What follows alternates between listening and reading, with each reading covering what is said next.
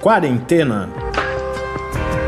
Resumo diário de notícias, pesquisas e as principais orientações sobre a Covid-19.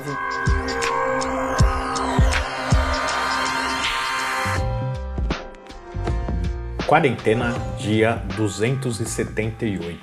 Olá, muito bem-vindos ao nosso do centésimo, septuagésimo oitavo episódio de quarentena, episódio que encerra é, a semana, a última semana dessa primeira temporada, semana de trabalho, né? A gente ainda volta no sábado e no domingo, mas às sextas geralmente eu, eu falo do, do, do faço esse balanço, falo do encerramento e essa é a última semana nessa temporada.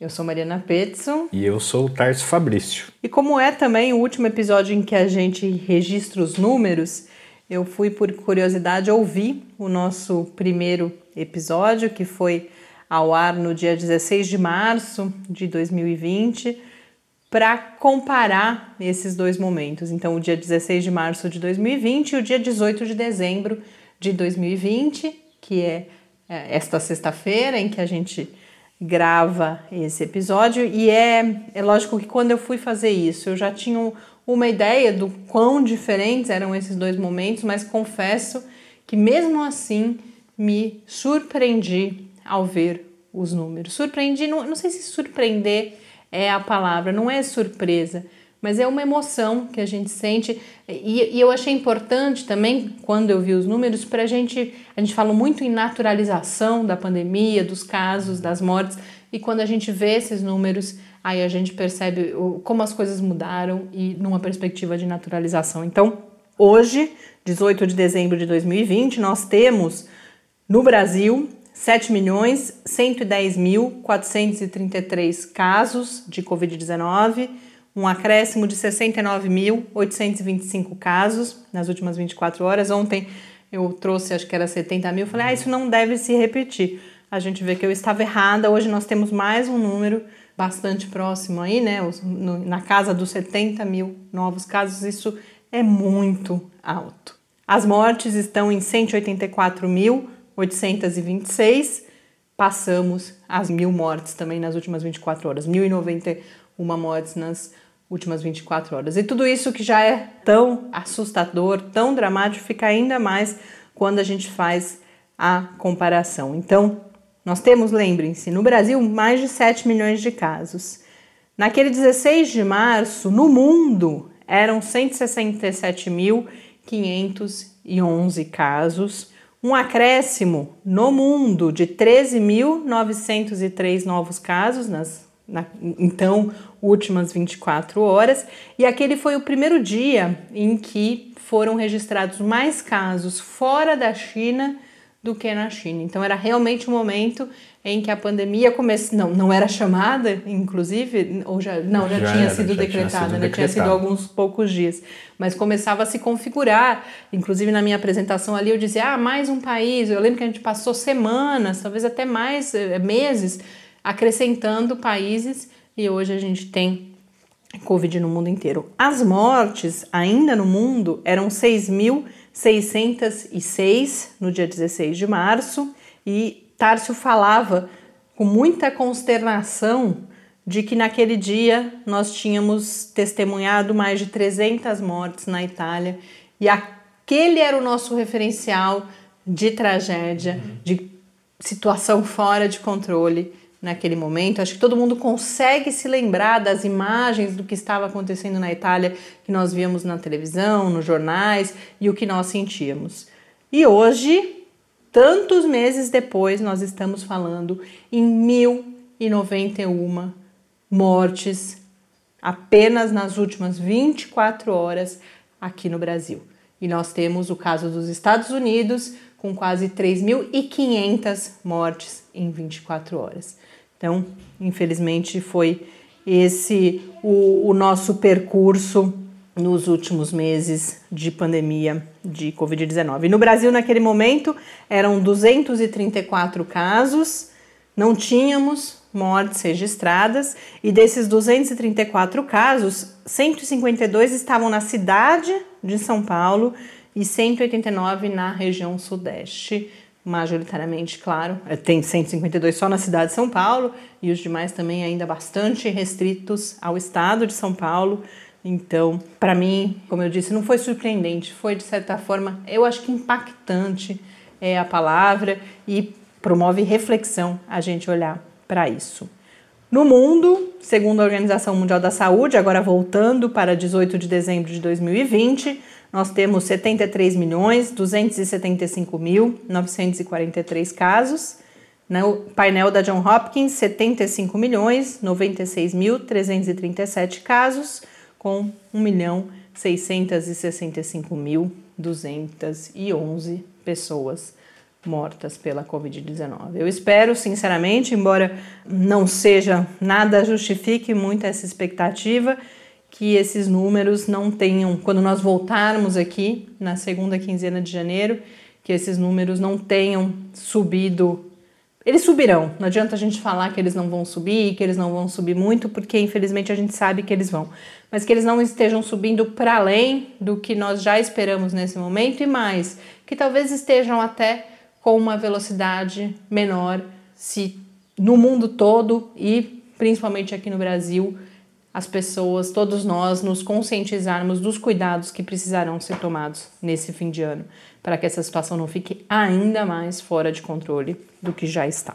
As últimas notícias que nós comentamos, algumas atualizações, claro, sobre vacinas e também uh, novidades sobre grupos considerados vulneráveis. Eu falo sobre as pessoas com síndrome de Down. Um estudo no Reino Unido mostrou a, a especial vulnerabilidade desse grupo e a gente comenta um pouco isso, mas rapidamente falar. Ontem nós tivemos a decisão do Supremo Tribunal Federal que foi noticiada de uma forma que eu acho que, que noticiada que eu digo as manchetes, né? Depois várias notícias foram sendo geradas que vão detalhando mas eu acho que geram um, um, sentimento que não é exatamente o significado da decisão do STF, porque as manchetes são STF torna a vacina obrigatória, ou diz que vacina é obrigatória, e a decisão do Supremo Tribunal Federal, que analisou uma série de ações sobre vacinas, esse é um ponto da, da, das decisões que foram tomadas, é que a vacina ela pode ser obrigatória, então atenção primeiro ao pode, isso significa que os gestores, e essa é uma outra decisão, né, da da, de que, da autonomia de gestores municipais, estaduais e, claro, do governo federal para criar leis que venham a regulamentar essa obrigatoriedade. Agora, mais importante do que isso, ela pode ser obrigatória, mas não pode ser forçada. Eu acho que isso faltou estar ali impresso também com letras garrafais nessas manchetes, porque a hora que a gente coloca nesse clima, infelizmente, de polarização, de negacionismo, de conflito que a gente tem, muito especialmente aqui no Brasil, eu acho que isso gera ainda mais resistência, porque as pessoas devem aproximar o obrigatório do forçado. Então, vem à mente aquelas cenas né, que a gente vê em, em, gravuras, em filmes, as pessoas sendo amarradas, levadas à força à vacinação, e não, não é isso que se está dizendo.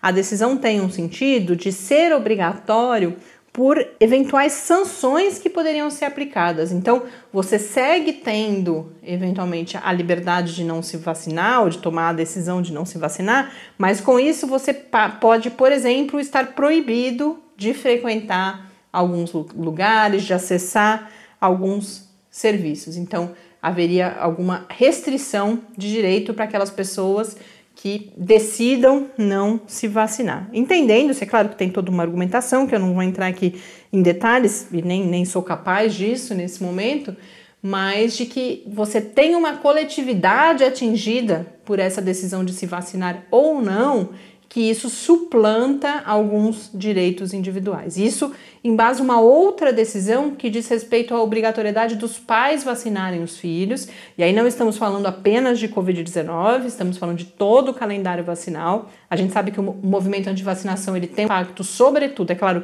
ele preocupa muito agora no contexto da Covid-19, mas ele tem um impacto, sobretudo, na vacinação das crianças, a gente tem uma queda significativa na porcentagem de crianças vacinadas no Brasil nos últimos anos e muito especialmente no ano de 2019, que é o último ano para o qual se tem dados, e o STF decide também que os pais têm a obrigação de vacinar os seus filhos porque a ação falava, era em oposição à liberdade de, de consciência, se você tiver fundamentos filosóficos, religiosos, para não querer se vacinar, mas justamente o argumento é que esse bem coletivo suplanta essa liberdade filosófica, religiosa, de concepções. Então, essa decisão também vem junto nesse debate que é realizado no Supremo Tribunal Federal.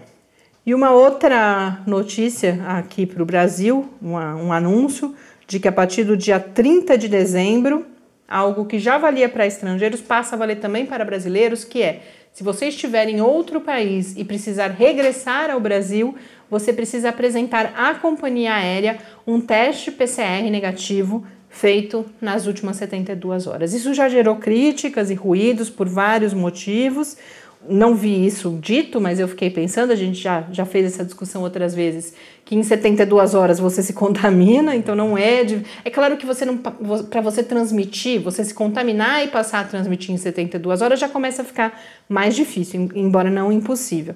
Mas além disso, algumas das críticas que são feitas são as pessoas que já, já estão fora do país e como isso deve mudar é, esses planos todos, você precisa saber se o cronograma, se você tem acesso ao teste no uhum. tempo necessário nesse país, mas, sobretudo, e aí eu acho que talvez seja a crítica, me parece, na minha avaliação, a crítica mais pertinente, é que essa responsabilidade é, é dada às companhias aéreas. E aí cada companhia pode ter o seu peso, a forma como vai fazer isso, então a medida eventualmente pode, inclusive, acabar resultando inócua.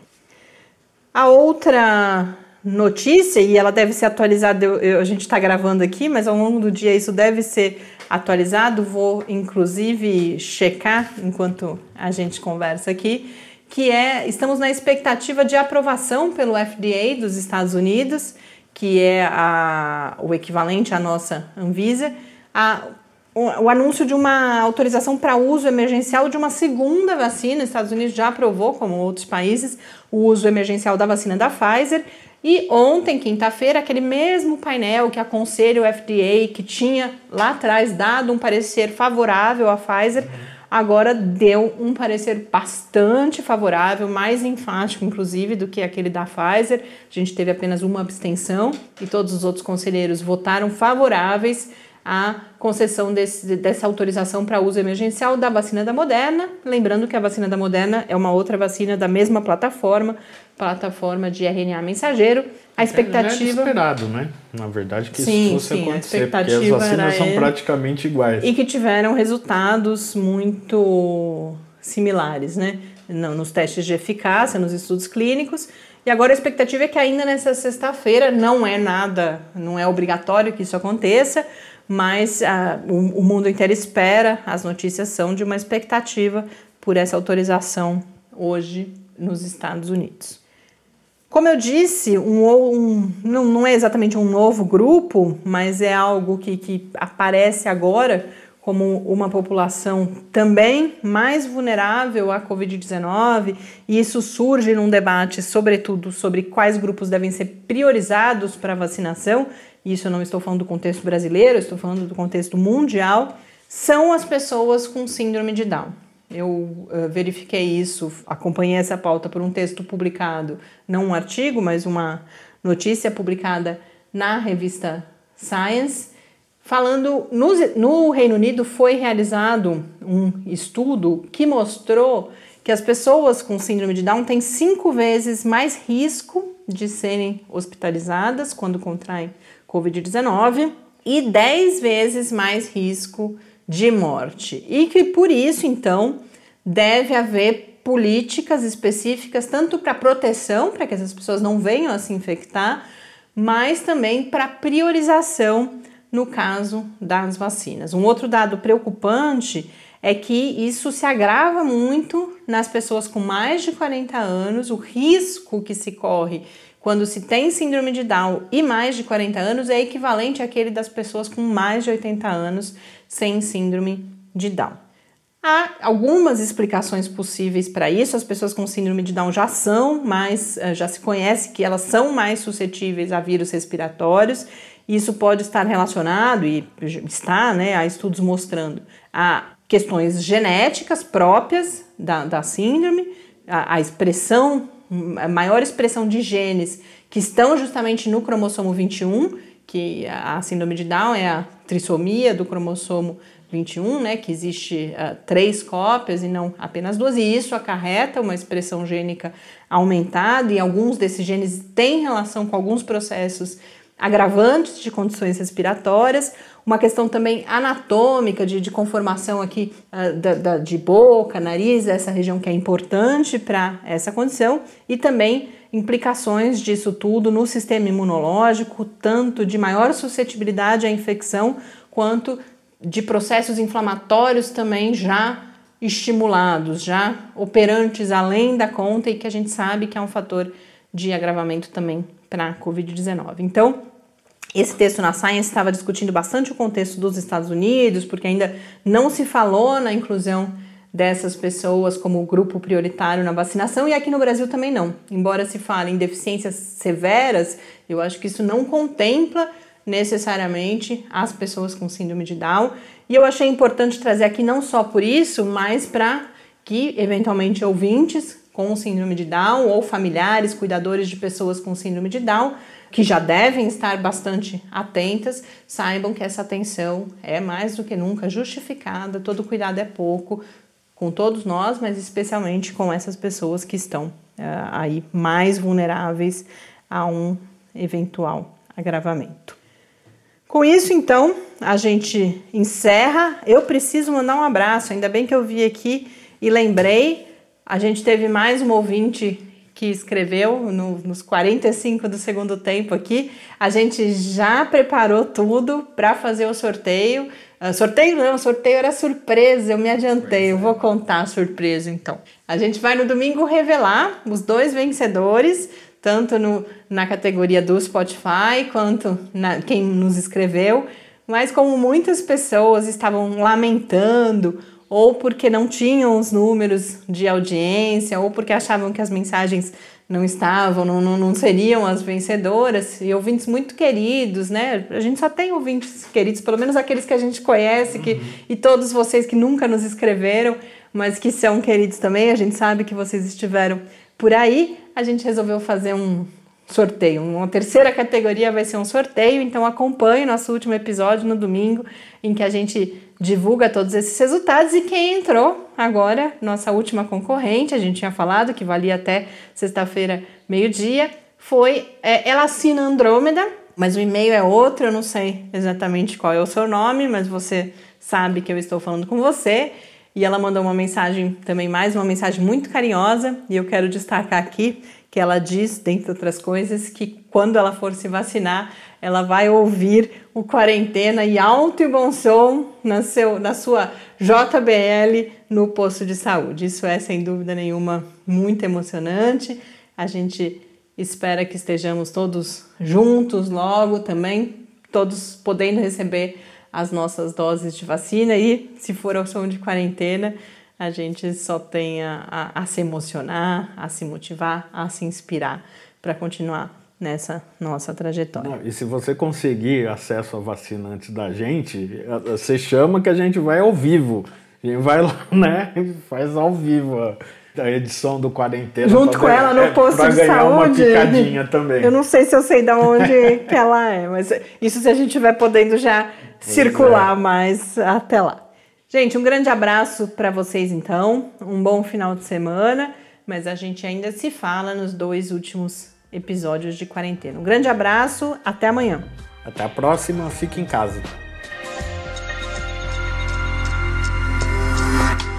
Quarentena é uma realização do Laboratório Aberto de Interatividade para a Disseminação do Conhecimento Científico e Tecnológico, o LAB da UFSCar, e do Centro de Desenvolvimento de Materiais Funcionais, CDMF. E conta com o apoio da Fundação de Amparo à Pesquisa do Estado de São Paulo. Pauta, produção e apresentação: Mariana Pezzo e Tárcio Fabrício. Arte e design de Henrique Mateus. Desenvolvimento web Eduardo Martins. Edição de áudio Lucas Stefanuto. Apoio Fundação de Amparo à Pesquisa do Estado de São Paulo.